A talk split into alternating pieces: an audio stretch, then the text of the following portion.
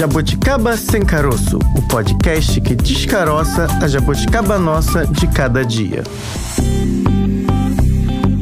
Olá, Jabuticabers! Seja bem-vindo a mais um episódio do Jabuticaba Sem Caroço. Já conhece? Não? Chegou por aqui hoje? Pois é, somos um podcast da Sputnik Brasil. Seja bem-vindo, seja bem-vinda. Por acaso, você caiu no nosso podcast em uma terça-feira. Tradicionalmente, tem uma outra apresentadora comigo. Eu sou a Francine Augusto e ao meu lado tenho Bárbara Pereira. Hoje, excepcionalmente, Bárbara não está por por aqui, mas uma coisa eu já garanto para vocês: a partir de amanhã ela está de volta porque eu não aguento ficar longe de Bárbara Pereira, é demais pro meu coração. Bárbara, volta logo, por favor. Eu e os Jabuticabers são ansiosos pela sua presença. Recados dados, além de pedir para você curtir, né, por favor, lá na sua plataforma de podcast preferida, seja qual for, dê as cinco estrelas no Jabuticaba Sem Caroço. Tem Twitter? Gosta do Twitter? Twitter,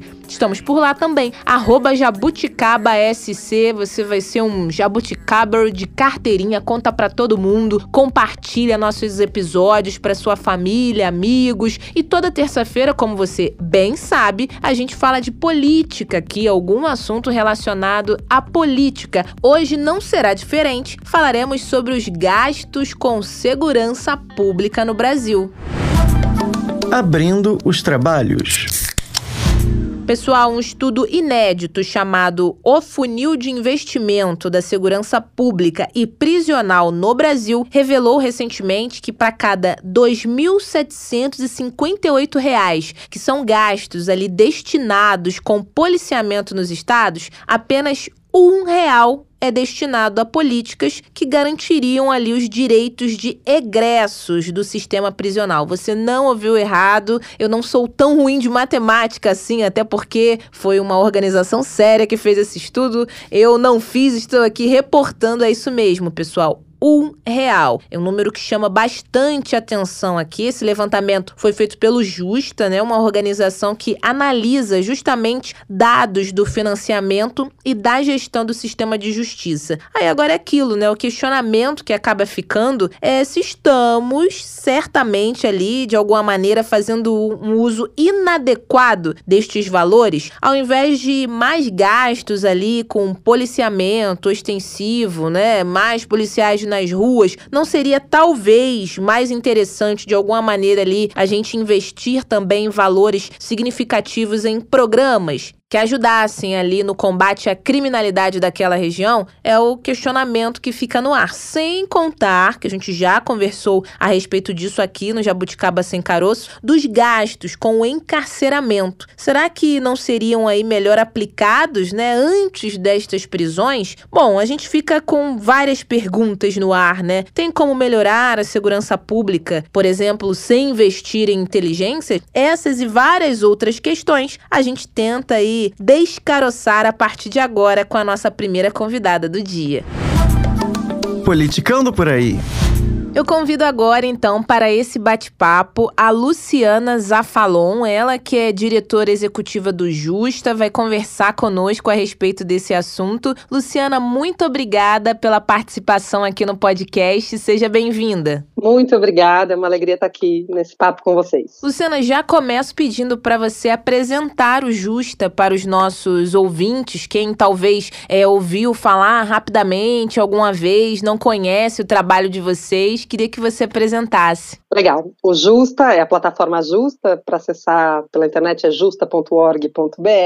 É um centro de pesquisa e incidência, ou seja, a gente desenvolve a nossa incidência política através do que a gente constrói pela pesquisa, é, e a gente trabalha no campo da justiça mas com um olhar muito específico, que é o olhar que também considera as forças políticas e econômicas que estão sempre influenciando aí é, a aplicação da justiça apesar de muitas vezes estarem invisíveis. Perfeito. E vocês fizeram um levantamento inédito aqui pelos números. Queria que você falasse um pouco mais a respeito desses dados, inclusive que os estados ali que participaram da pesquisa investem quase 3 mil vezes mais em policiamento do que o que a gente sempre fala aí, né, em políticas públicas. Queria que você destrinchasse, ou melhor, né, fazendo jus ao nome do podcast, descaroçasse um pouco mais esse levantamento de vocês. Com muito prazer um dos nossos focos é a justiça criminal, né? Uhum. E a nós interessa muito trazer novos elementos para esse diálogo da justiça criminal, porque a gente sabe que para a mudança acontecer, a gente precisa construir novos consensos.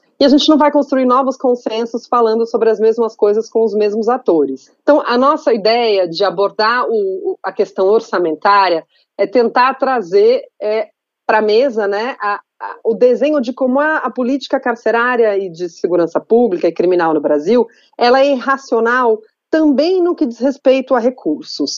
É, isso que você falou é, é, precisamente, a gente, a gente chama de funil de investimento. O que, que, a gente quer dizer com isso? Vamos olhar como é que esse dinheiro, é, como é que o dinheiro público está sendo distribuído na política de justiça criminal. E aí o que a gente observa é que existe de fato um funil, porque está tudo na porta de entrada do sistema prisional e nada na porta de saída. Então, sendo mais clara, né? A gente está falando a cada R$ 2.758 gasto com polícias, 678 é gasto com sistema penitenciário, ah, e só um real é destinado para políticas de egressos. O que quer dizer isso? Eu boto tudo na porta de entrada, mantenho um sistema prisional super caro e violador de direitos, né? Porque o próprio Supremo Tribunal Federal já declarou como vivendo em um estado de inconstitucionalidade permanente o nosso sistema prisional, ou seja, não há mais dúvidas sobre a inconstitucionalidade do que se tem no sistema prisional, mesmo no nosso Tribunal Constitucional já declarou isso. E aí quando a pessoa consegue sobreviver a essa experiência do cárcere, ela sai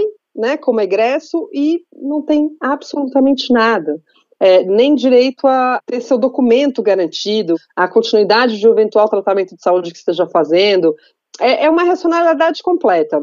A gente não acredita na pena de prisão como alternativa para um mundo melhor. É, mas mesmo quem acredita precisa olhar para esses números e pensar: bom, é, esse meu raciocínio aqui está fazendo sentido? Eu prendo as pessoas, eu mantenho elas presas por um custo altíssimo, é, que não está se revertendo em, em garantia de direitos, muito pelo contrário, é violação, é morte, um, um monte de problemas. E aí ela sai sem absolutamente nenhuma porta de saída digna do outro lado. O que, que eu, que acredito, né, alguém que acredita no sistema prisional, é, consigo enxergar com esse número, se não absoluta irracionalidade e necessidade de mudança? É um pouco essa provocação que a gente quer fazer. E a gente, né, trazendo números assim, né, e gastos bilionários, você pensa, tá, temos uma das maiores populações carcerárias do mundo, como você disse, vai inchando, inchando, inchando, gastando, gastando, mas e o depois, né? E o dia seguinte, e o pós? E fora que, é, falando ainda, fazendo um recorte dessa questão da população carcerária, não são, né, as melhores condições possíveis. Esse dinheiro tá lá, tá sendo investido, mas a gente teve aí números, né, durante a pandemia de quantos morriam morriam de Covid, como é que estava a situação lá de quem ainda estava dentro do sistema penitenciário, prisional, o quanto a situação era calamitosa e, e parece que literalmente o dinheiro indo embora, saindo pelo ralo e para onde vai, né? Eu acho que quando a gente traz números e falando de valores, que é o nosso dinheiro, né? A gente cobra tanto. A gente veio agora de um ano eleitoral, cobra por isso, onde nosso valor, nosso dinheiro está sendo gasto e quando vê, não está adiantando muito muito, né? Não, e foi muito legal você trazer né, a pandemia para o nosso diálogo. Então, quando a gente foi olhar os números financeiros do primeiro ano da pandemia, né, 2020, e a gente foi entender ali, então vamos olhar São Paulo, que é o número onde, é o estado onde a gente tem a maior população prisional do país. Nos chamou muito a atenção o fato de que durante a pandemia não bastasse ter os recursos irracionais de cabo a rabo do sistema prisional, a gente observou o governo do estado de São Paulo cortando verbas já aprovadas para saúde e para fornecimento de materiais básicos de limpeza, ou seja, cortou saúde e cortou fornecimento de sabonete durante a pandemia sistema prisional. É a barbárie traduzida em números, de fato, né? É, é você deixar as pessoas para morrer como se isso fosse admissível, né? A gente está aqui batendo no peito para defender a nossa democracia diante dos desmandos, mas fechando os olhos para o fato de que a nossa democracia ela sempre foi excludente. Sempre houve uma grande parcela da população que não experimentou a garantia de direito de nenhuma natureza. É, o Estado só chega na porta das pessoas é, para prendê-las, para violá-las, para destruir as suas vidas. E é isso que precisa ser transformado. E é fundamental que a gente diga a pena de prisão, ela não alcança só a pessoa que está presa, né? Ela alcança toda a família dessa pessoa. Como é que ficam os filhos das pessoas presas? Como é que ficam os pais das pessoas presas? Os irmãos das pessoas presas? Ah, e uma cascata de de sofrimento e de aniquilação de possibilidades de, de, melhoria de vida que é muito profunda e que precisa ser revisitada se a gente de fato quer aí um horizonte de adensamento democrático na nossa, na nossa vida. É, eu me lembro, né, com 2004, recém, ainda estava na faculdade, eu comecei meu trabalho nessa área é, trabalhando muito dentro de uma unidade prisional feminina. E eu saía das unidades prisionais muito aflita com a constatação de que não havia nenhum instrumento efetivamente eficaz que pudesse ser utilizado para solucionar a violência que aquelas pessoas estavam sofrendo. E o que mais me angustiava, eu dizia, gente, não há nada, realisticamente falando, que possa ser feito por, essa, por essas pessoas durante o tempo das suas vidas, e muitas vezes o tempo de vida dos seus filhos e, quiçá, dos seus netos. Quando é que a gente vai botar a mão na consciência e, trazer um freio de arrumação e falar, gente, chega, não dá mais para o Estado brasileiro continuar lidando com os sintomas dos seus principais problemas sociais, é trancando as pessoas, como se isso fosse adequado e trancando não quaisquer pessoas, né? A gente está falando de pessoas negras e periféricas. Então, até quando a gente vai continuar topando essa barbárie como, com naturalidade, né? Eu acho que é um pouco isso que a gente está tentando trazer para outro público, porque nós que, que, né, que acreditamos nos direitos humanos como balizador, que acreditamos em democracia efetiva, que vale para todo mundo, nós já estamos convencidos disso. Mas e quem está pensando em dinheiro? Quem está pensando ali? Como é que a gente traz essas pessoas que muitas vezes são tomadoras de decisão é, a olhar para isso, e, porque o que a gente quer é mudança. Se falar de direitos não está não tá adiantando mais, então vamos falar de números? É, vamos, gente, alguma coisa a gente precisa fazer, ficar como está é que não dá. É um pouco essa nossa vontade aí que, mobiliza a equipe. E, e, esses gastos, Luciana, eu ia falar muitas vezes, não podemos generalizar, mas é quase que certo que eles são, assim, de alguma maneira utilizados como até plataforma de governo, de determinados políticos. Nossa, destinamos é, X para a segurança, nossa, é, o nosso governo foi o que mais destinou verba para garantir a segurança ali é, da população, mas é, a gente tem, é preciso, né? Eu acho que vocês estão fazendo isso aqui muito bem. É, peraí, analisar, pegar a frase, entender, tá, gastou, é o governo que mais gastou. Mas gastou como? Foi destinado como? Eu acho que isso até. É, eu tô com o um relatório de vocês aqui na frente, na minha frente, já aproveito para pedir pro nosso ouvinte que tá acompanhando esse bate-papo depois dar um pulinho lá no site de vocês,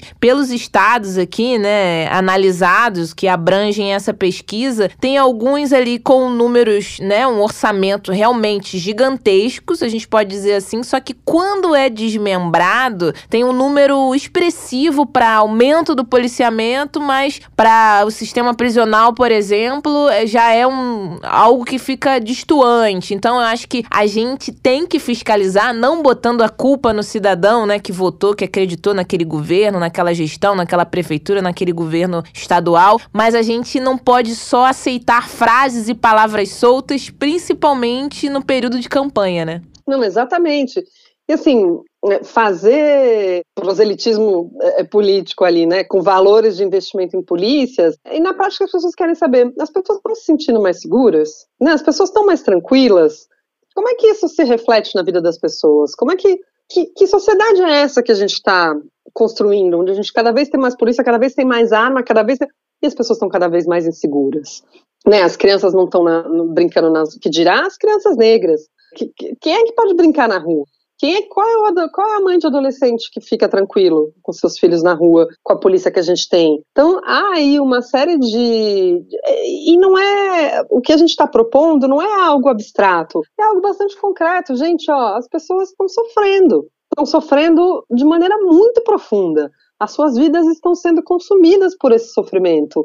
Não é legal isso aí, não. Isso aí precisa ser revisto de maneira muito profunda. E aí a, a gente também entra num tema muito importante nesse debate, que é a falácia da guerra às drogas, né? É, assim como a gente fica investindo em polícia e não se sente mais seguro, a gente fica investindo numa guerra que não é a substância, assim, a determinadas populações, de novo, né? A gente não está falando de uma guerra tem um grande é, intelectual americano, que é o Carl Hart, que ele diz, né, se crack fosse droga de velho rico e Viagra fosse droga de morador de rua, a gente sabe qual seria proibido. E é, e é, bem isso, o problema não é a substância, né? O problema é qual é o objetivo real dessa guerra e o que, que ela tem nos trazido. De novo, assim como investir cada vez mais em polícia não tem, não tem se revertido em maior segurança, investir na guerra às drogas absolutamente não tem significado é, menos uso problemático de drogas. Muito pelo contrário, e a gente sabe que o problema não é a substância em si, né? É, é, ela muitas vezes é o sintoma de uma, de uma série de outras questões. E a gente vai repetindo esse mantra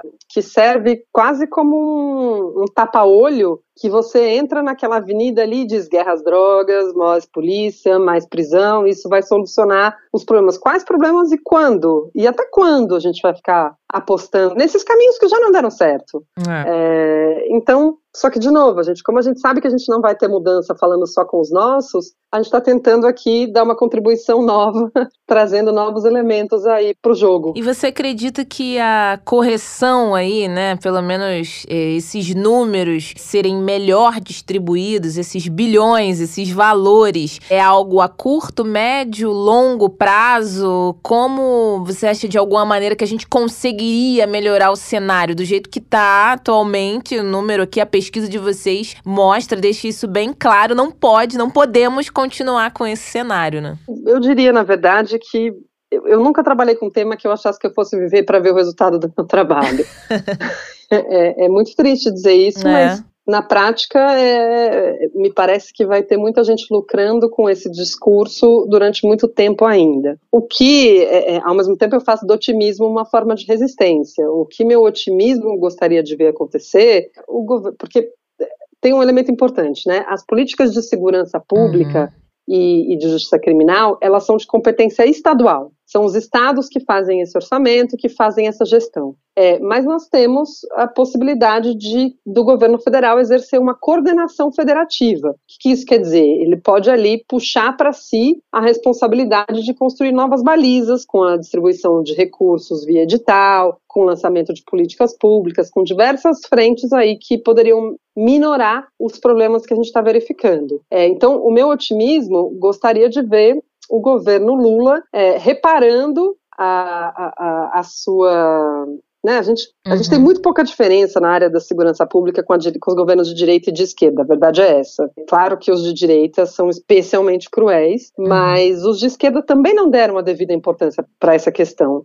Então, o que eu gostaria de ver o governo Lula reparando o seu débito com essa pauta, exercendo uma coordenação federativa, para quem sabe daqui a quatro anos a gente conseguir ter pelo menos alguma mudança perceptível nesse cenário. É, tanto se fala, né, até quem é ali de extrema direita, ah, é um absurdo, é, a pessoa fica lá na prisão gastando o nosso dinheiro, a questão, né, do, dos valores sempre é citada ali de alguma maneira, não faz nada, depois volta, começa a roubar de novo, e a gente que paga por isso, a vítima da sociedade, volta. Eu acho que quem tem essa fala, se você também parar para analisar e ouvir o que você está falando, por que, é. que a gente não cobra, então, para ser diferente? Opa, ele saiu, ela saiu. Por que ele não tem uma oportunidade ali, uma política pública que, não, olha, eu sei, você errou, cometeu um crime, pagou por sua pena agora, vamos fazer de um jeito que fique diferente, vamos investir lá atrás, no começo, para que não exista um crime. Eu acho que falta, parece algo óbvio, mas que precisa ser dito. Falta essa lógica do vamos investir mais aqui em projetos, em educação educação e uma política que tire crianças, adolescentes e jovens negros, principalmente, como você disse agora há pouco, que são as maiores, é, os mais, né, que mais sofrem com isso, estão ocupando as prisões brasileiras. Vamos dar uma oportunidade aqui para não ser uma questão maior lá na frente, mas parece que isso não é enxergado. Não sei se é algo arquitetado para que não seja enxergado. É, é, é uma pergunta que fica no ar, né? Não, você trouxe elementos fundamentais para a gente olhar para essas questões mesmo, porque se a gente pensar bem, a segurança pública ela é a política pública mais transversalmente afetada por outras políticas públicas. É quanto mais você investe em educação, em cultura, em lazer, em habitação, quanto mais você investe na garantia de uma vida digna, é, menos você vai precisar investir em, em segurança pública. E eu, o outro lado também é verdadeiro. Quanto menos você investe nessa. Né, ela, é, ela é uma política que ela afeta e é afetada por outras políticas. É. É, então, é, se a gente de fato quer uma. E, e aí é, tem um. Você, você usou o termo né, de, de desenho. É, e é isso mesmo, assim, a gente tem que pensar assim: qual é o desenho de solução que eu preciso implementar aqui para que as coisas mudem? É. Porque é, os mesmos elementos sendo colocados juntos todas as vezes não vão gerar resultados diferentes. É e a gente já tentou esses elementos é, juntos durante muito tempo. Até quando a gente vai insistir no que não está dando certo a esse custo? E aqui eu estou trazendo o custo financeiro, mas assim, eu pessoalmente, me importo muito mais com o custo humano é. do que financeiro, né? Eu estou trazendo custo financeiro para ver se eu consigo trazer novos interlocutores para essa conversa. Mas me interessa muito mais questionar assim, gente, o custo de vida de uma pessoa. A pessoa não tem outra vida para daqui a pouco falar, ah, não, então, ó, isso aqui não deu certo, eu vou viver outra vida. Não é uma escolha razoável. As pessoas precisam ter suas vidas preservadas e com dignidade. Eu acho que é um pouco esse a orientação que a gente deveria dar mínima né, para um país que tem uma Constituição como a Constituição de 1988, que é chamada de Constituição Cidadã. Sim. Quem de fato experimentou a cidadania no Brasil? E quem de fato experimentou está nas prisões? Não está, né? É, eu fiz administração pública, mestrado e doutorado. Eu tinha um professor muito que foi meu orientador, que é o Francisco Fonseca, ele fazia uma provocação muito boa. Eu estava na Fundação Getúlio Vargas é, e ele fazia essa provocação para os alunos, né? É, que era: eu quero que vocês se perguntem qual é a chance dos filhos de vocês se tornar faxineiros aqui nessa, nessa universidade? E qual é a chance dos filhos dos faxineiros se tornarem alunos nessa faculdade? E é exatamente isso. E o reflexo dessa desigualdade, elas se, ele se vê concretizado num sistema prisional que a gente tem. Dostoiévski tem uma frase também, acho que muito pertinente, que é: você conhece o nível civilizatório Sim. de uma nação visitando as suas prisões. É, e o que as nossas prisões dizem de nós? Eu tenho vergonha de viver no mesmo tempo histórico que esse sistema Isso, prisional. É, eu não sei, você está no Rio, né? É, eu estou em São Paulo, o Rio de Janeiro tem uma sensação térmica de 40 é, graus a qualquer momento. Verdade. Como é que você vai viver numa cela com trocentas pessoas, muitas vezes rodízio de água, com pouco sabonete, com comida ruim, sem nenhuma privacidade? Como é que isso pode ser aceitável ainda? É um pouco essa discussão, ela é velha e ela é absolutamente urgente. E que a gente ouça menos, né? A questão do tá com pena, leva para sua casa, não é questão de pena, é questão de humanidade. E a gente sabe quantas pessoas são presas injustamente. Hoje você tá talvez debochando ou rindo, falando, ah, você quer ali alguém de estimação. Amanhã depois pode ser um familiar seu preso por engano, né? É, não, e assim, a gente tem que ser honesto nessa conversa. É, tá com pena, leva para casa, ou então. Vamos olhar aqui quanto dos recursos públicos destinados a quais políticas beneficiaram quem de que forma. Né? É fácil dizer tá com pena leva para casa, tendo tido todas as minhas garantias de direito estiveram ali tranquilas para mim o tempo todo. Quantas e quantas famílias de classe média, sobretudo classe média alta, é, têm uma vida tributária bastante questionável, fazendo a sua obrigação de maneira bastante pérfida, acessando os serviços públicos de maneiras desvirtuadas, então quer estudar na, na universidade pública, é, vai estudar na universidade pública, a hora que precisa fazer um tratamento mais caro, vai acionar o SUS, mas não vai pegar fila, vai entrar com processo judicial para entrar com, com, uma medida e conseguir o seu tratamento. É, se precisar acionar o sistema judicial para outra questão, que também é um serviço público, vai acionar, vai fazer uso do recurso público de maneira seletiva é, e se beneficiar dele como poucos, né? Então é, é, é, importante que a gente tenha honestidade nessa abordagem também, né? Se está com pena, leva para casa. É... Então vamos aqui, não... tá bom, você não quer falar de direito? Não vamos falar de direito, vamos falar de deveres. Qual é o seu dever e qual é o dever de cada um, né? Acho que é um pouco isso que a gente precisa trazer para a mesa mesmo, né? É, é, que dedo é esse apontado para os outros? É verdade. Agora, voltando novamente aqui especificamente no, no levantamento de vocês, teve algum motivo específico para a escolha desses oito estados? Ou foi o que vocês. foram os estados que vocês conseguiram né, obter esses números? Não sei se foi fácil conseguir, se foi via portal da transparência. Queria que você falasse um pouco o motivo da escolha desses oito. A gente está, na verdade, crescendo aos poucos. O Justa é uma organização fundada em 2018 é, e a gente começou com São Paulo, Paraná e Ceará. Está ampliando, sempre tentando manter. Claro que a gente, no começo, tentou também estados do Norte e estado do Centro-Oeste, mas não conseguiu por problemas de dados. Mas a gente está ampliando. É, hoje a gente está tá alcançando os estados com maior, no, maior orçamento e maior população prisional mas a gente espera até o final de 2025 estar tá cobrindo o Brasil todo. Ah, bacana. Então já fica aí, né, a expectativa e até com mais números e vocês fazendo esse acompanhamento de uma maneira mais periódica, até com base, né, de comparação, desde o início do levantamento, o que evoluímos, o que não evoluímos, a gente torce para que a evolução aconteça, né? E serve também como cobrança, né? Quando a gente tem dados, estudos, pesquisas como essa brilhante aqui de vocês, a gente, o cidadão pode pegar isso como exemplo, não, mas olha estudaram, mostrar, mostraram que no ano tal foi assim, agora tá menos, até para não sermos enganados, porque infelizmente a gente sabe que o dinheiro é nosso, quem paga a conta, né, no final das contas, é, é o cidadão, mas é, é como se a gente não tivesse como cobrar por isso, né? A gente, como eu disse lá atrás, tem que ouvir ali, né, o discurso, a plataforma ali de governo e depois como se a gente não tivesse o direito de cobrar, né? É. Não, e, e acho que vale dizer, Francine, isso é um, um convite que eu queria fazer para vocês, e o Justa trata muito disso. Se vocês tiverem espaço para a gente voltar a conversar especificamente sobre isso, vai ser muito legal. Esse ano, 2023, é o ano em que se constrói o próximo plano plurianual. Ou seja, esse ano se constrói o plano de governo para os próximos quatro anos. Então é agora que vão se definir quais são as metas, quais são as ações, quais são os indicadores de política pública em todas as áreas.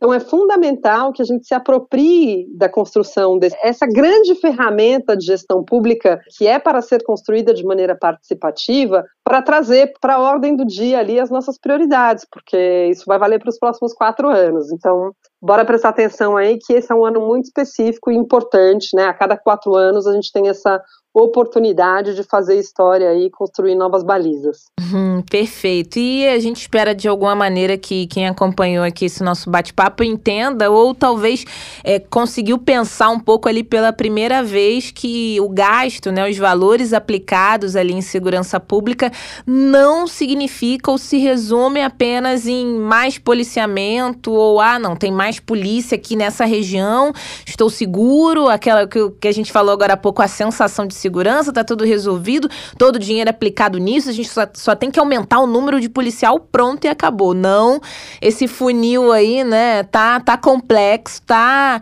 é, precisando aí ser reformulado e eu achei muito bacana esse relatório de vocês. Quero aí difundir, né, entre os nossos ouvintes, que eles compartilhem muito e quem quiser ainda é, ter em mãos, né, esse relatório, olhar o gráfico direitinho, toda a distribuição, é, os, o orçamento, tudo destinado aqui por todos esses estados, queria que você deixasse as redes sociais, o site de vocês, para que quando acabar aqui, né, o ouvinte de acompanhar esse nosso bate-papo, dá um pulinho lá. Ah, que legal. Olha, para a gente, o, o, mais importante é isso, assim, como é que a gente para de falar sozinho e traz novas pessoas para essa, essa construção. A plataforma Justa é justa.org.br, lá você tem o link para todas as nossas redes sociais. Nosso Instagram, que é algo que está sempre ali, bastante atualizado, é o justa.org.br. Pô, quanto mais gente junto nessa construção aí, melhor. É só, só no coletivo que faz sentido. Ah, perfeito. E já deixo o convite, né, para uma próxima participação. Vamos discutir vários outros temas por aqui aqui. Hoje estou aqui excepcionalmente sem a minha parceira de bancada, Bárbara Pereira. Então já tenho dois motivos para te chamar aqui numa próxima entrevista. Espero que vocês voltem muitas vezes e tragam aqui números importantíssimos, né, que ajudem aí a nossa população, como você disse, falar, né, por falar não. A gente tem que ampliar aí, né, a nossa voz para que todo mundo de alguma maneira seja tocado, entenda que se não for no coletivo não vai para frente, né, Luciana? É isso aí. Muito obrigada, foi um prazer falar contigo e Pô, bora junto.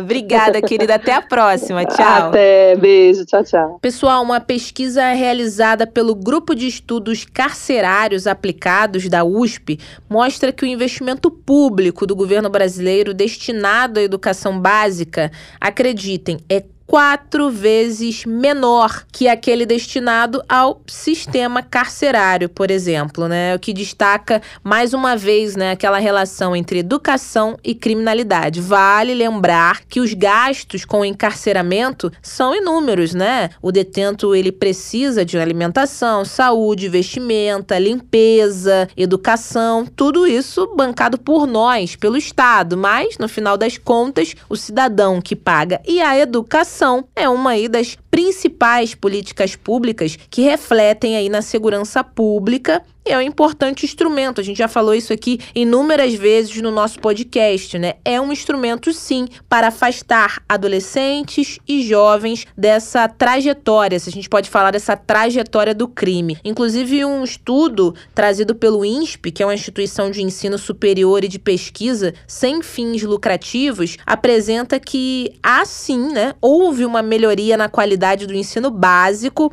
entre 2009 e 2014, que estava relacionado com diferentes indicadores de violência, além da matrícula no ensino superior e mercado de trabalho de jovens de 22 e 23 anos. Essa análise aí, né, entre 2014 e 2019. No resultado geral, o que a gente teve ali desse estudo é que houve um aumento ali, né, no IDEB, do Índice de Desenvolvimento da Educação Básica, em alguns municípios e estava diretamente associado nesses municípios que houve um aumento, uma queda gente, uma diminuição de nada mais, nada menos que 25% nas taxas de homicídios e óbitos por causas externas, né? Além também de um aumento de 200% nas taxas de empregos. Isso a gente falando de jovens e 15% no número de matrículas no ensino superior. Ou seja, teve mais investimento, números positivos na educação, novos indicadores e automaticamente a criminalidade e a violência naquela região diminuiu. A gente traz aqui gráficos, porcentagens, números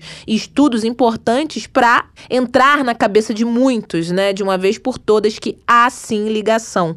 Há sim ligação nesses temas. Agora, para participar desse bate-papo aqui comigo, né? Tô muito tempo falando sozinha, viu? Preciso conversar com alguém. Chama agora a nossa próxima entrevistada para analisar também ainda alguns números relacionados aí à segurança pública brasileira. Vamos nessa.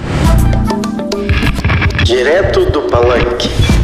Nosso bate-papo agora, então, é com a Valquíria Zambriski, ela que é doutora em ciência política, consultora em gestão pública, segurança pública e políticas penais. Valquíria, muito obrigada pela sua participação aqui no nosso podcast. Seja muito bem-vinda. Muito obrigada pelo convite. Valquíria, a gente conversou agora há pouco com o pessoal do Justa, tentamos entender aqui um pouco o levantamento deles, né? É, desmembrar mais mais esses números e com base nesse levantamento que você também teve acesso e o cenário de outros estados, porque eles fizeram um recorte, né, alguns estados do Brasil, a gente poderia afirmar que nós estamos gastando mal os nossos recursos em segurança pública, a maneira como esses gastos têm acontecido ou não é bem assim? Francine, certamente temos muitas questões e, e, problemas quando analisamos o orçamento e o gasto dos governos estaduais na pauta de segurança pública e sistema prisional. O relatório do, do Justa foi muito acertado de é, fazer né, esse estudo e levantar é, informações que pra, até hoje no Brasil é muito difícil para nós, né, sociedade civil, entender no geral o que, que é o orçamento público, como que a gente analisa o orçamento orçamento, quais são os dados que estão disponíveis e, sobretudo, na segurança pública e no sistema prisional, que são pautas, eu vou dizer, um pouco mais áridas, né, para o entendimento da sociedade do tipo de resposta que nós queremos que o Estado dê. Então, nesse sentido, é, para voltar para sua pergunta, eu diria que temos sim muitos problemas e, e, gastamos mal olhando os resultados que nós temos, não só no valor gasto, mas também na efetividade né, que, da, das políticas públicas que são implementadas pelos governos estaduais. O estudo analisou oito estados, mas acho que a gente, de alguma forma, pode sim generalizar alguns resultados que foram encontrados no estudo. Por exemplo, é, achei muito interessante que o relatório traz uma, uma perspectiva clara de política de egressos do sistema prisional. E esse, de fato, é, é uma política de praticamente inexistente, né, ainda no Brasil, é, de como os estados olham para esse público. Então, essa, esse é um exemplo, né, que eu diria que a gente pode generalizar que é, ainda são poucos os estados que olham para os egressos do sistema prisional como um público que demanda uma política pública específica. É, lógico que se a gente for analisar, são diferentes fatores, né? Mas é, talvez o que mais falte aí é interesse mesmo, né? Ou que talvez aquele gestor, aquele responsável que lá atrás, na sua plataforma, quando falou que ia mudar muita coisa, isso aí a gente falando no âmbito estadual e federal, é, usou até isso, né? Que ia mudar, ia colocar mais policiais nas ruas, como que muitas vezes só isso fosse, né? O gasto com segurança pública, talvez é o que a população mais consiga enxergar. Ah, não, tem mais policiamento ali, então ele, tá, ele ou ela está fazendo alguma coisa assim. Só que depois, ao longo da gestão dos quatro anos, não é só isso, não basta. Você acha que falta vontade, falta interesse, ou então, ah, não, a população não vai entender que esse valor foi é, originado ali para quem está no sistema penitenciário, prisional, então isso não vai ser bem visto? Acho que eu não vou gastar com isso, não. Você acha que falta o quê? Faltam muitas coisas, né? Mas se a gente puder citar algumas, né? Sim, é, acho que um, um ponto é que a sociedade como um todo não espera isso também dos governantes, né? Então, quando a gente fala de sistema prisional e, e política de egressos, normalmente é um público que a sociedade, inclusive, esquece que as pessoas que passam pelo sistema um dia saem, né? É, nós não temos prisão perpétua no Brasil, nós não temos pena de morte. Então, hoje, a gente está falando de é, uma população que está dentro do sistema prisional, né, chegando aí em 750 mil pessoas, e se a gente soma quem está em regime aberto e quem é egresso, a gente passa de 2 milhões, né, de, de, de pessoas que é, demandam, sim, uma, uma atenção específica. O relatório é interessante, Francine, é um ponto que você trouxe, é, a, a divisão que, que o relatório busca trazer em gastos com polícias, e a gente pode dizer, né, que o sistema de justiça criminal, ele de fato tem como porta de entrada, né, o investimento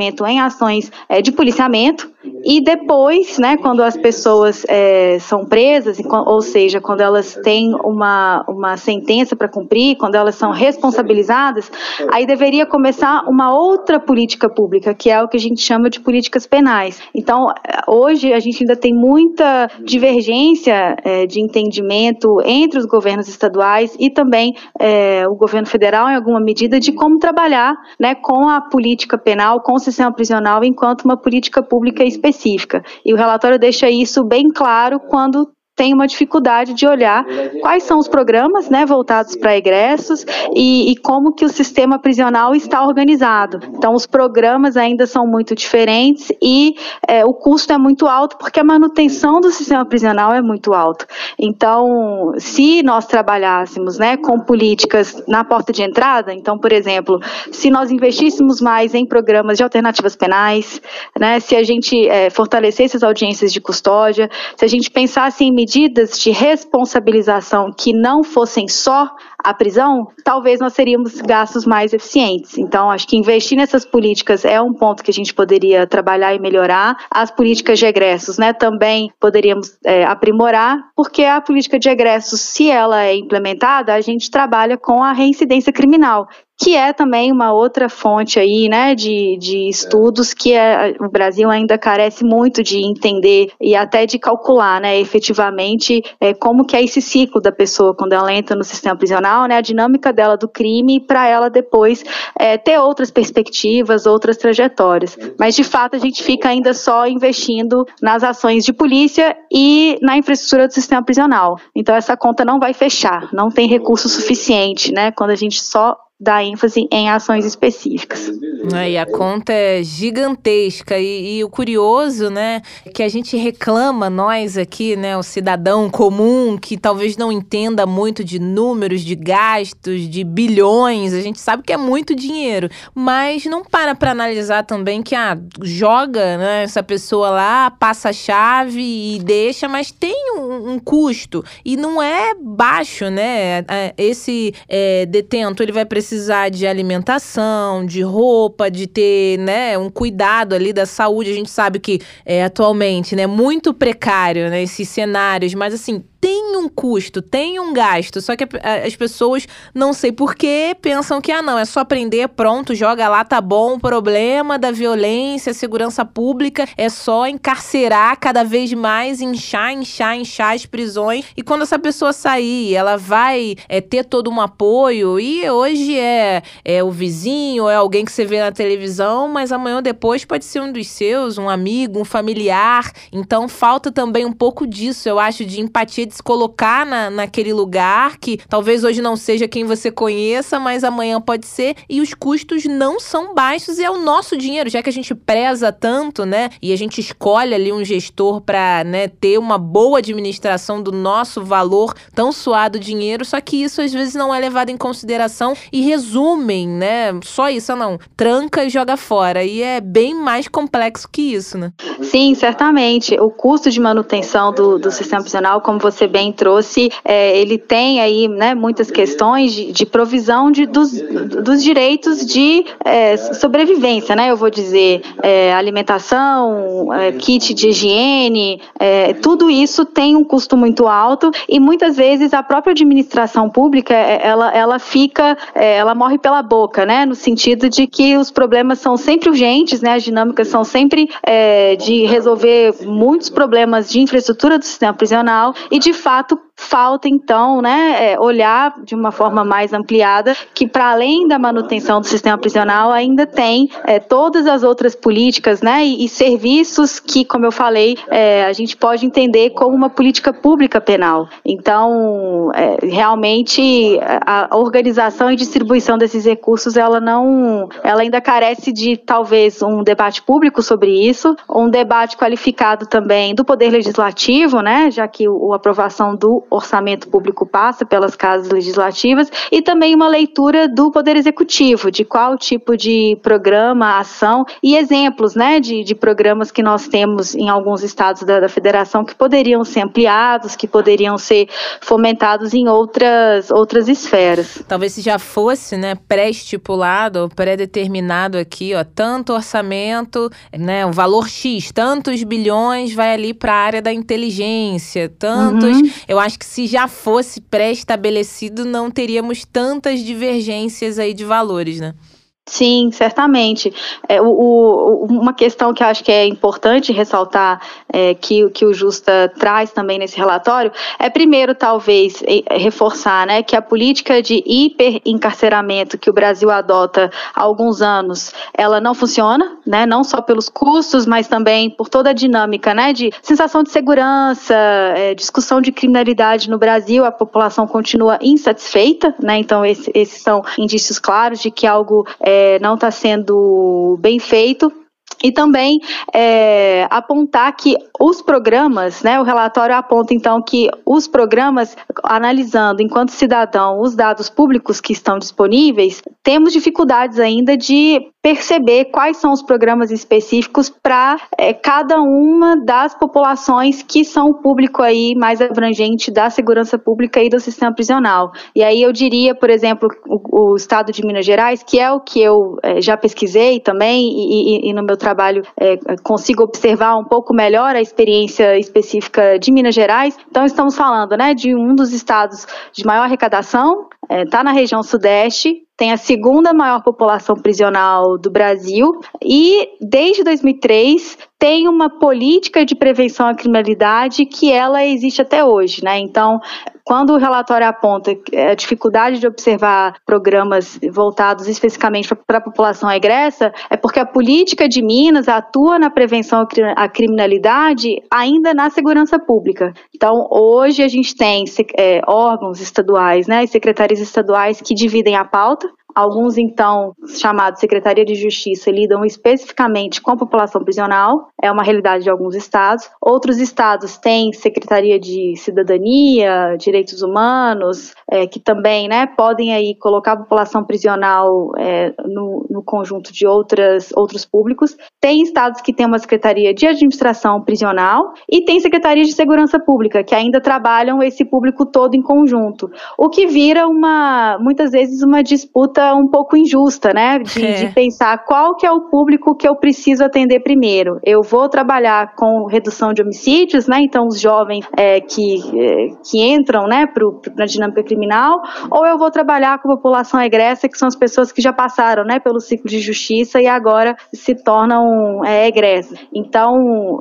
não existe hoje uma, um consenso no, no Brasil de qual que é a melhor estratégia. Nós temos, então, como eu falei, experiências pulverizadas pulverizadas de alguns estados que conseguiram é, investir recursos em programas específicos, mas outros ainda que ficam é, né, é, entendendo que a gente está falando de uma grande política, então é, coloca a polícia na rua e depois prende, então tirar de circulação né, as pessoas consideradas aí pela sociedade como inadequadas é uma resposta. Então a gente ainda é, fica né, nesse, nesse melindre aí e por isso a importância de continuar investindo, né, e estudando é, para pelo menos entender o que, que cada estado faz, sem, sem generalizar, né, nesse sentido, como que cada secretaria estadual se organiza para dizer qual que é a melhor resposta. Talvez tenha várias respostas. É verdade. E acho que também vale a troca de experiências, né? Aqui no Rio de Janeiro, de onde eu falo agora, a gente já tem um histórico, não tem números é, tão positivos quando a gente fala de segurança pública, tem exemplos bem ruins, alguns a não serem seguidos e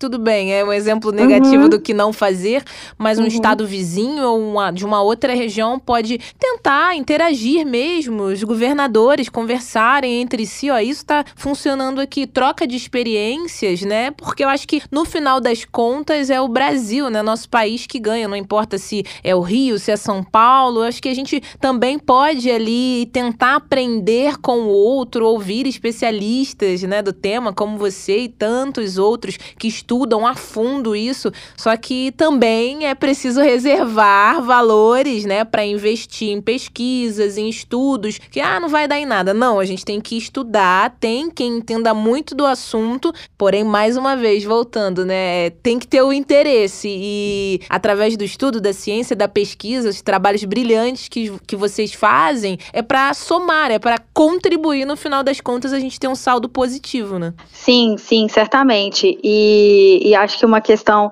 é muito interessante que, que, que você traz, Francine, é que é sempre esse o desafio, né? Então, nós temos decisores políticos, né, que em última instância é quem a gente elege para é, garantir e representar nossos interesses, mas a gente tem sim, hoje no Brasil, vários organismos, institutos de pesquisa que, que é, elaboram né, estudos e relatórios que se voltam, então, para fazer uma análise qualificada, porque muitas vezes os gestores públicos eles têm eles estão olhando né, para os problemas que aparecem ali no dia a dia. Então, a, a inércia, né, a tendência à inércia no Brasil, infelizmente, também é muito grande, né, de sabermos que existem programas que às vezes não funcionam tão bem, mas como a gente ainda tem uma dificuldade de avaliar os programas que realmente funcionaram e aqueles que não funcionaram tão bem, eles ficam, eles se mantêm ainda, né, por um, por um período longo de tempo. Então, é, esse é um outro ponto que é, podemos melhorar ainda, né? Ver, é, fazer uma análise qualificada daquilo que funcionou, daquilo que não funcionou e pensar, então, em estratégias para aprimorar. O difícil é observar problemas já identificados, já diagnosticados, mas ainda assim não existem ou não têm o interesse de ter soluções é, para aquilo que estamos olhando ali e entendendo que é uma questão. Vou dar um exemplo, já que o relatório traz a questão do, dos egressos e o investimento, né? É, quando as pessoas elas progridem de regime, então quando elas cumprem um regime, por exemplo, é, regime aberto, elas saem da unidade prisional. Hoje são pouquíssimos os, os, estados que investem em garantir um transporte, né? É, a pessoa sai da unidade prisional, ela tem que se deslocar para algum lugar. A maior parte das pessoas saem da unidade prisional, que normalmente não são, não estão nos grandes, não não está no centro urbano, não está na malha urbana, então não tem um transporte, ela não tem muitas vezes uma vestimenta, então ela já sai com o uniforme da unidade prisional, então ela sai totalmente caracterizada, né, que ela passou pelo sistema prisional. Então essa é uma, é uma diretriz que os governantes sempre quando tem algum ajuste orçamentário, se existe esse recurso, ele é o primeiro a ser cortado. Então, é, essas aí, então, são. Esse é um exemplo né, de uma realidade que acontece todos os dias. Sabemos que o problema existe, mas ainda assim não, não tem uma destinação de recurso para é, garantir né, que na porta de saída do sistema prisional é, o acesso desse indivíduo às políticas, né, à sociedade, ele vai existir. Né, esse vínculo ainda é, ele, ele não, não, não transparece em nenhum, em poucos estados, não vou dizer nenhum para não cometer nenhum erro, mas são pouquíssimos os estados que é, entendem né, e enxergam que essas são diretrizes que podem é, dar um resultado que muitas vezes ele não é enxergado é, de cara, né? Mas ele compõe aí um ciclo de, de ações que elas vão trazer um resultado posterior. Hum, então, é. é, é, esse é o cuidado que a gente deveria observar também. Falando em resultado e exemplos aí, né, como eu falava agora há pouco, falando aqui do Rio de Janeiro, é, lá atrás, né, as unidades de polícia pacificadora que a gente até hoje tem aqui e que muito se fala a respeito, né, nos jornais, até quem né, não é do Rio de Janeiro, com certeza já viu estampar em alguma capa de jornal, em algum site, em algum noticiário nacional, é o drama que acabou virando a, a questão das unidades de polícia pacificadoras aqui, é o PP, que era um mega projeto que é, visava ali, né, trazer essa sensação de segurança para os moradores das favelas, comunidades aqui no Rio, terem serviços ali, né, políticas públicas, saúde, educação, projetos sociais, aquelas crianças, jovens daquela região mesmo seriam amparadas, não era só colocar a polícia em volta da favela, não, até nem era em volta, essas unidades eram dentro mesmo das comunidades, a ideia era a integração. E no final das contas não ficou sendo isso isso. É, muitas bases da polícia aqui no Rio de Janeiro, durante confrontos, atacadas, né? E virava ali até uma espécie de é, poder, né? De criminosos. Olha, a gente destruiu a base da UPP, aquela base que era para ser de esporte, cultura, lazer, meio que foi para outro lado. É, se talvez outros estados pegarem esse exemplo que não deu muito certo, né? Falando de um jeito mais brando aqui do Rio de Janeiro, e pegar talvez a parte boa do que deu certo aqui do Rio também, já seria um avanço e a questão das UPPs aqui no Rio a gente pode considerar que relacionado aí à segurança pública não foi tão bem sucedida, né? É, nesse caso, Francine, você to toca numa questão importante. É, tem muitos estudos que apontam que as UPPs, elas, elas de alguma forma, elas tinham uma finalidade e elas funcionaram é, em, em, algum momento, né, para o que elas estavam previstas. Mas uma das grandes críticas à UPP é justamente a ideia de levar o policiamento somado a um conjunto de políticas públicas, né? Então, política de saúde, política de educação, política de assistência social, e essa talvez é uma das grandes dificuldades que nós temos no Brasil até hoje. É, se a gente olha para a polícia, né, como esse carro-chefe, né, como o principal serviço para a sociedade em termos de segurança pública, ela hoje dificilmente pode ser descasada da integração com as demais políticas sociais. Então, por exemplo, é, alguns, alguns locais locais que não existe iluminação pública é um fator de criminalidade. Então, a localidade não precisa necessariamente de uma de um policial, mas precisa ter iluminação pública. Né? Então, é, a gente precisa também aprimorar, né, nossa percepção no Brasil de que nem sempre a polícia vai ser a única resposta e vai ser o único serviço que a sociedade precisa. E as UPPs acho que elas deixaram, né, é, é, um pouco de lado essa, esse complemento, né, de trazer outros serviços, outras atividades, para que também engaje, né, o, a, as pessoas que são mais vulneráveis. É, a dinâmica da criminalidade ela tem vários fatores e certamente, né, investir em políticas sociais é sim um, um grande sinal de prevenir a criminalidade. Então, é, essa soma né, de, de fatores pode levar a resultados mais positivos. E é o que o relatório aponta de alguma forma, né? A balança ali de quanto custa o sistema prisional comparado com o custo de outras secretarias dá um pouco esse tom de que é, é, são, é, são várias ações, inclusive de outras áreas de políticas públicas, que deveriam estar integradas com as políticas e, e a Secretaria de Segurança Pública, para que a gente consiga, então, é, de fato, observar algum resultado.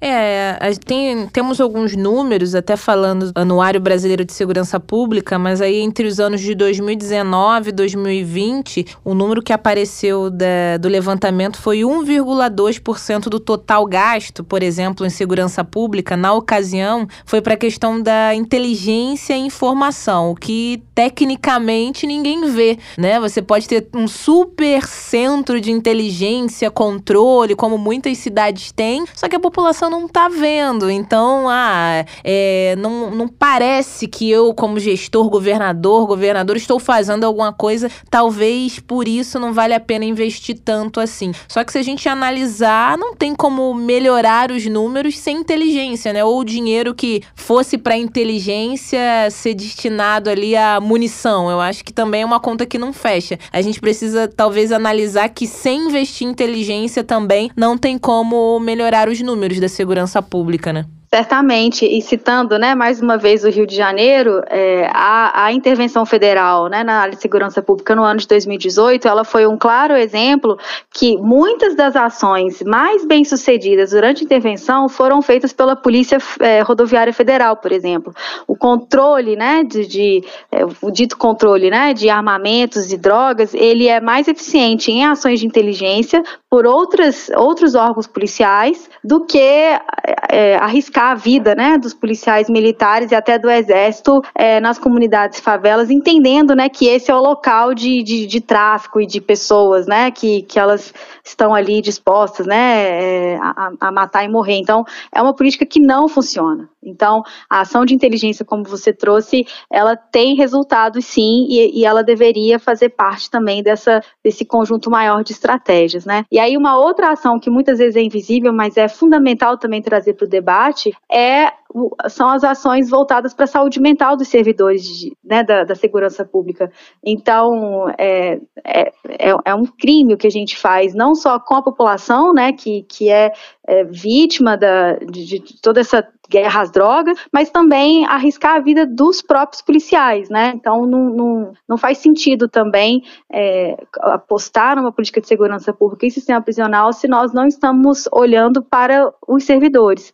Então, também são políticas que deveriam fazer parte de todo esse conjunto né, de, de ações, olhando para uma é, política de segurança pública, que, que eu acho que é, são poucos os estados do Brasil que realmente a gente conseguiria olhar e dizer: esse estado tem uma política estadual de segurança pública como nós também não temos no governo federal, né? Então, é, a gente falou muito aqui do, do governo estadual, o, o, relatório traz a análise do governo estadual, mas é importante lembrar a discussão federativa também do Brasil, né? E essa, esse compartilhamento de responsabilidades que o governo federal tem e também dos municípios. Então, é uma articulação conjunta que cada, ó, cada nível, né, é, ente federado também tem aí o seu papel e seus recursos para investirem nessas, nessas ações mais qualificadas de segurança pública e sistema prisional. Perfeito, Valkyrie. Adorei nosso bate-papo e quero já deixar aí a sugestão nos nossos ouvintes, quem quiser é, ter mais acesso aos seus estudos, suas pesquisas, tem como localizar alguma página, Instagram, rede social, porque o assunto é longo, né? Pesquisas são muitas. Talvez no tempo ali do podcast não é suficiente, mas a gente já deixa o convite aí para os nossos ouvintes. Como eles te localizam?